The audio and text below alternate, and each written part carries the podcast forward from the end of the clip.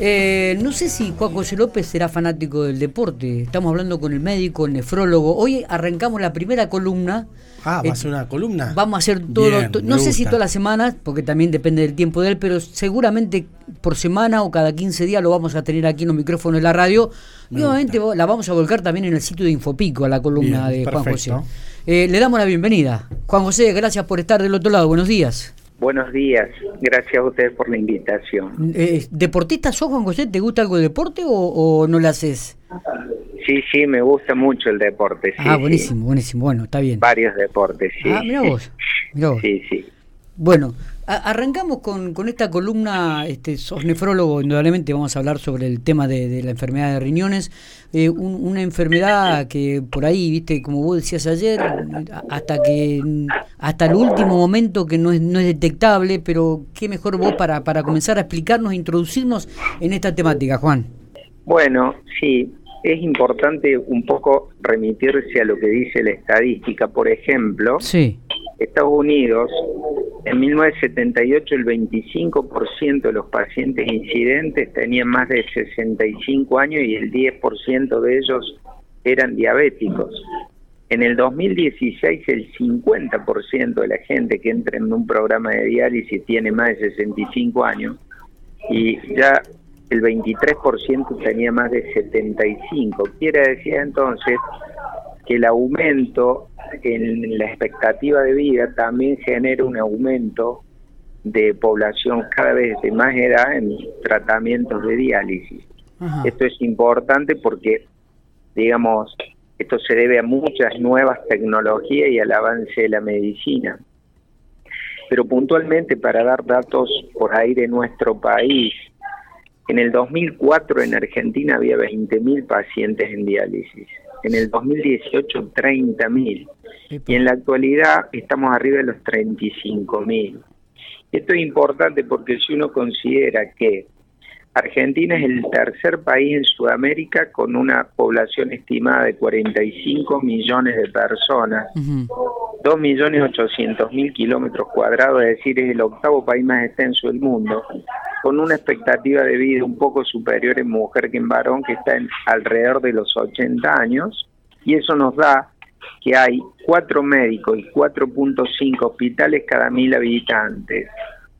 Eh, la incidencia de hemodiálisis en el país nuestro son 160 personas por millón de habitantes, ¿no?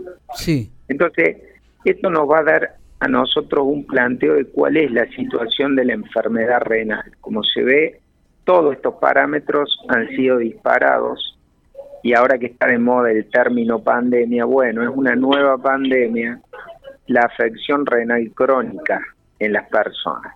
Por eso es importante, digamos, que se tenga conciencia y conocimiento de todos aquellos factores que impactan en la salud renal y cuáles son los signos o los síntomas que una persona puede tener cuando los riñones empiezan a fallar. ¿Está bien?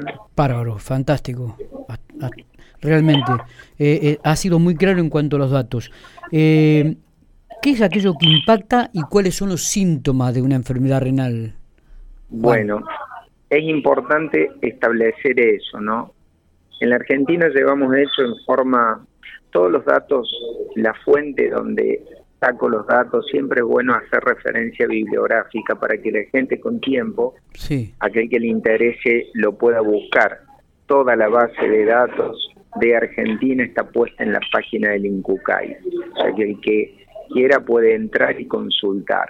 bien. Eh, bueno, decimos esto, ¿no? Eh, fíjense ustedes que en la década de los 80 la diabetes era la tercera causa de ingreso en diálisis, mientras que hoy es la primera. Y que de la mitad de la gente que entra en diálisis eh, es diabética. Y de esos diabéticos, o sea, de cada 10 diabéticos que entran, 7 tienen hipertensión y prácticamente 2 barra 3 tienen la hipertensión controlada, es decir, saben que son hipertensos y toman la medicación. El resto sabe o no sabe que es hipertenso, pero no tiene una adherencia al tratamiento efectiva, con lo cual estamos ante un problema muy grave. Y si uno suma hipertensión arterial y diabetes, entre esas dos causas se lleva más del 70% del motivo de ingreso a un plan de diálisis. Por eso es importante que la diabetes y la hipertensión sean controladas y que la persona tenga un control que se llama transdisciplinario, es decir, no alcanza con el nefrólogo solo, ni con el cardiólogo, ni con el endocrinólogo, ni con el clínico, sino un equipo abocado a atender a la gente. Los riñones en forma particular, digamos, bueno, los riñones de manera muy particular no dan signos ni síntomas a la persona hasta que su porcentual de funcionamiento realmente es bajo, es decir, la persona no puede tener eh, síntomas o no sentir absolutamente nada hasta que la función renal deja de ser menor del 20%. Ah, Esto en forma general, digamos, ¿no? Sí, sí, sí. Porque Hay, hay enfermedad renal que es crónica y hay enfermedad renal que es aguda. Estamos hablando de un proceso crónico que se desarrolla en el tiempo. Pero no, no tendría que haber ningún paciente que sea diabético, hipertenso, que no tenga el seguimiento transdisciplinario. Perfecto. Fundamental, ¿no es cierto? Clínico, cardiólogo, endocrinólogo y nefrólogo. Juan, eh, las cuatro patas de la mesa. Sí. El, con los controles, entonces, del tema renal, de los temas riñones, ¿tendría que hacerse año tras año o se puede hacer un periodo de dos, cada dos o tres años? No, no, no. Eh, eso va a depender, como decíamos Miguel hace un ratito, de qué otra patología asociada tenga. Ah, bien. El paciente que es diabético, si está bien controlado, yo le sugiero un control nefrológico cada tres meses. Luego, el riñón se clasifica el grado de enfermedad renal crónica según la tasa de filtrado, es decir, lo que filtra el riñón. El riñón tiene funciones múltiples, pero cuando digo el riñón hablo de los dos, ¿no? Hablo del sistema renal. se entiende. Eh, tiene varias funciones. Una de ellas es depurar las sustancias tóxicas que el organismo produce.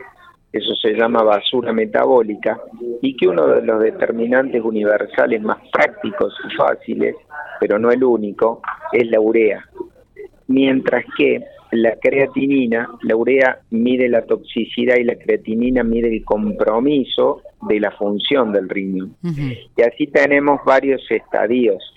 Si el riñón funciona entre 0 y 15 mililitros por minuto, estamos en el estadio 5, luego viene de 15 a 30, 30 a 60, 60 a 90 o más de eso. Entonces uno tiene el estadio 1, 2, 3, 4 y 5, y al quinto se lo llama enfermedad renal crónica terminal porque es aquella condición que hace que el paciente requiera para seguir viviendo un tratamiento sustitutivo de esa función, es decir, diálisis. Correcto. Entonces, ¿cada cuánto se tiene que controlar el paciente? Depende de la edad, del sexo, es decir, ahí entran los factores de riesgo. Está bien los factores de riesgo. Y otra cosa, permíteme que aclare, Miguel, breve, importante, es que la persona muchas veces confunde cantidad y calidad. Es decir, a veces viene a la consulta nefrológica, paciente dice, pero ¿cómo voy a estar mal yo de los riñones si orino más de dos litros? Bueno, orina en cantidad muy bien, pero la depuración es muy mala. es decir, orina eh, agua libre, no orina sustancias tóxicas, entonces la urea aumenta en sangre. Está bueno siempre, siempre se tiene que tener en cuenta la cantidad y la calidad. Y muchas veces el paciente nos manifiesta esto, pero yo no siento nada. Bueno, precisamente, entonces, ¿qué puede sentir la persona? Quiero comentar esto que es importante. Los síntomas no son sucesivos como quien sube un escalón o una escalera. No son sucesivos, pueden ser simultáneos, pueden ser sucesivos, pueden o no tener el mismo orden cronológico ni numérico. Es decir, hay personas que debutan con un cuadro severo y hay otras con un cuadro leve. ¿Y cuáles son esos síntomas? Bueno, el prurito, que es la sensación de que el cuerpo pica, ¿no? La sequedad de la boca y de las mucosas, la anemia que hace que el paciente se traduzca como mucho más cansado, se percibe más cansado para hacer las mismas actividades que antes no le resultaban esfuerzo físico alguno. Después puede agregarse el sabor metálico de la comida, las náuseas, los vómitos, puede que haya orina espumosa, arritmias cardíacas, bueno, obviamente en un grado bastante más avanzado, hemorragia digestiva, convulsión y coma, ¿no es cierto? O sea, como verás, el, el, espectro es, bastante amplio, es amplio, es amplio, realmente. Eh, para, para cerrar, este, ¿qué, el, consejo que nos daría entonces es que ante cualquier de estos tipos de síntomas acercarnos al nefrólogo y hacer la consulta pertinente. Siempre es importante eso y acuérdense de algo que es fundamental, el riñón no se ve como la garganta, no se palpa como el hígado, no se oculta como el corazón, es decir, que dependemos de los métodos complementarios. Y en esto es fundamental los diagnósticos o estudios por imágenes más el laboratorio y luego escuchar al paciente a ver qué le pasa. Eh, y por último, la primer causa de muerte en pacientes con enfermedad renal crónica, estén o no en tratamiento de diálisis, es la cardiovascular y la segunda la infecciosa, porque tener enfermedad renal, como después en otra oportunidad seguiremos hablando, sí. tiene que ver con estar anémico, con que bajen las defensas, con que hay más tendencia a sufrir infecciones, como también así a tener cardiopatía y cardiopatía severa.